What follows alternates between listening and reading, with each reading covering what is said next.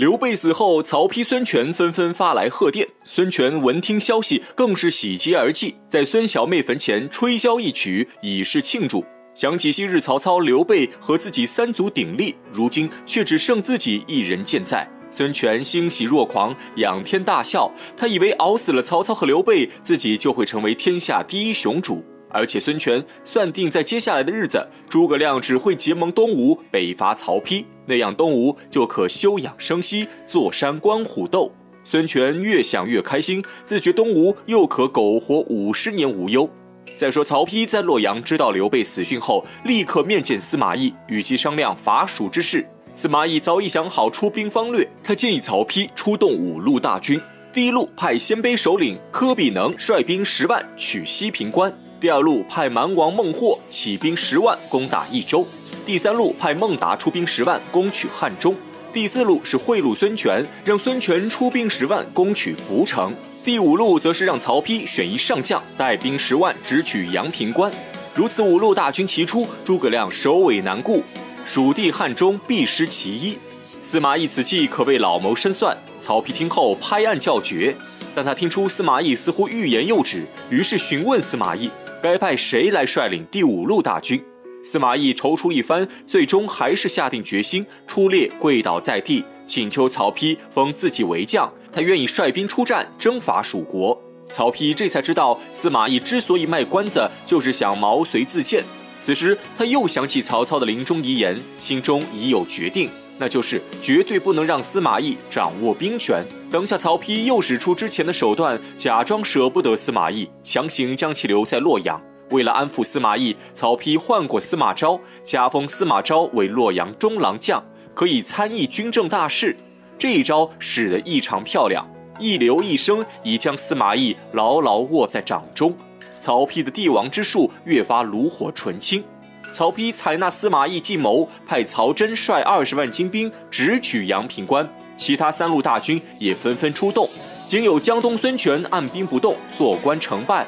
李严接到军情后，立刻上奏刘禅，刘禅慌得手足无措。恰好诸葛亮称病，没有上朝，刘禅询问在场大臣有无退敌之策，结果无一人开口。刘禅匆忙退朝之后，亲自赶到诸葛亮府中问计。诸葛亮在庭中设茶，宽慰刘禅不必担心，他早已想出退敌之策。之所以不上朝，是担心计策泄露。刘禅大喜过望，忙问诸葛亮详细计划。诸葛亮表示，西平关一路可派马超退敌，蛮王孟获头脑简单，四肢发达，不足为虑，可派魏延领兵退敌。而阳平关的曹真虽然来势汹汹，但他只是一个超级兵，不懂兵法，徒有虚名。只要派赵云前去，必能打退曹真。至于孟达一路，诸葛亮看出孟达并不是真心降魏，而且他知道李严和孟达交往密切，因此诸葛亮让李严给孟达修书一封，晓之以理，动之以情，劝说孟达退兵观望。此路威胁已除，诸葛亮弹指间已消灭四路大军，川蜀之危力解。刘禅兴高采烈，可诸葛亮却似乎仍有疑虑，忧心忡忡。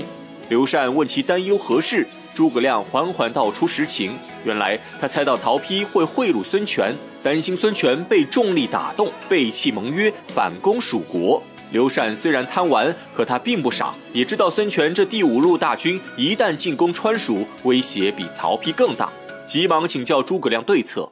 诸葛亮表示，需派一人为使，前往东吴劝说孙权，而他的心中已有最佳人选。此人博学多识，谋虑深远，跟随自己多年，才华不下于陆逊。身边马谡一听此言，已知诸葛亮说的正是自己。出列请求刘禅派他出使东吴，刘禅答应下来。此时的孙权正陷入尴尬境地。曹丕多日前派使者赶来东吴，劝他一起讨伐蜀国。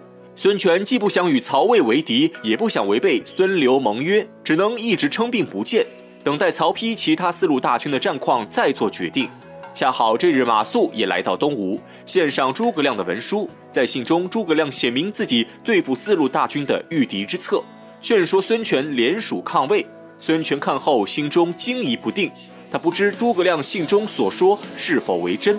如果是真的，那说明曹丕这次出兵将徒劳无功。孙权就不能趁火打劫、偷袭蜀国。如果这只是诸葛亮的疑兵之计，那孙权就想趁机连魏灭蜀，与曹魏瓜分蜀地，扩充势力。正犹豫不决时，大臣张昭想出一计，他建议孙权明日召曹魏使者和马谡一起觐见，到时在殿前立一口大鼎，里面放入烧沸的滚油，再派精兵执刀把守周围，先召马谡入内，听他如何说辞。如果马谡言辞空泛，令人生疑，那就说明诸葛亮虚张声势，孙权就可召入曹魏使者，当着曹使的面将马谡扔入油锅，表明他的连魏伐蜀之志。反之亦然。孙权听后觉得此计甚妙，当下依计行事。次日，孙权先召马谡入朝，马谡看到油锅，已然猜出孙权心思，但他凛然不惧，入殿面见孙权。孙权一见马谡，便说自己最讨厌说客，直接让人将马谡扔入油锅。马谡心中一惊，暗想孙权这不按套路出牌，但他知道此时绝不能示弱，当下喝住将士，表示自己无所畏惧。愿意进油锅试一试油温，但可惜东吴即将迎来大难而不自知。孙权眼看吓不住马谡，便遣退兵士，让马谡说出此行目的。马谡当众侃侃而谈，直言自己此次前来不为救蜀，实为救吴。他用扁鹊和蔡桓公的典故分析当今局势，指出蜀吴两国唇齿相依。如果蜀国灭亡，吴国也无法自立。马谡一席话，慷慨激昂，信心满满。孙权被马谡说动，决定暂时饶过马谡，请他到后殿议事。谁知马谡机智灵敏，出言请求孙权将魏国使者扔入油鼎，以表联盟之心。孙权本想两边讨好，互不得罪，如今被马谡揭穿，无法再左右逢源，只能将魏国使者传唤上殿，扔入油鼎。自此，孙刘联盟稳固如初，合力抗魏。马谡归来后，诸葛亮觉得马谡之才远超陆逊，更加重用于他，早将刘备遗言抛之脑后。而战事也果然不出诸葛亮所料，曹丕的四路大军皆被打退。这正是诸葛亮安居平武路的故事，这也是司马懿和诸葛亮的第一次交锋。诸葛亮虽然保住了岌岌可危的蜀汉政权，但从这次的进攻计策来看。他已经发现司马懿的过人之处，断定司马懿必会成为自己日后的头号大敌。